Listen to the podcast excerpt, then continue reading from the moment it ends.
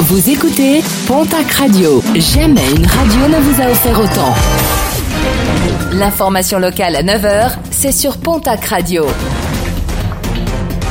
Bonjour Jean-Marc Courage Sénac. Bonjour à toutes et à tous. Le décès dans la nuit de mardi à mercredi d'un Landais de 72 ans après avoir décollé de l'aérodrome de Dax. Son ULM s'est craché dans le Lot. Les investigations se poursuivent pour déterminer les causes exactes de cet accident.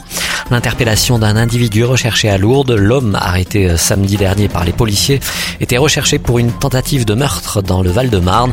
Un individu très défavorablement connu de la justice et considéré comme dangereux. Le groupement de gendarmerie des Pyrénées-Atlantiques appelle à la vigilance dans le cadre de récents faits de démarchage à domicile, mais également pour des vols par ruse. Dernière victime en date, une dame de 90 ans dont le sac a été dépouillé. Parmi les personnes visées par les malfrats, les personnes les plus vulnérables et notamment les personnes âgées. Le retrait des agents de l'Office national de la chasse et de la faune sauvage, ces derniers ont décidé de suspendre la réalisation des constats de dégâts liés à l'ours dans deux vallées de l'Ariège tant que leur sécurité ne serait pas assurée. Ces dernières semaines, plusieurs menaces et incidents ont été déplorés, notamment l'incendie le 17 juillet dernier d'un véhicule de l'ONCFS. Alors que les fêtes de Bayonne ont été lancées hier, les premiers contrôles ont d'ores et déjà été fructueux.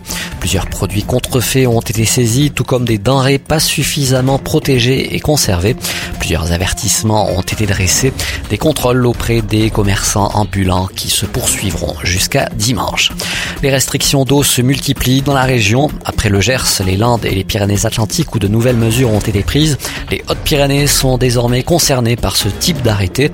Une dégradation rapide des débits sur les affluents de l'Échesse a été mise en évidence. L'ensemble des prélèvements d'eau sur le bassin amont de l'Échesse est donc interdit.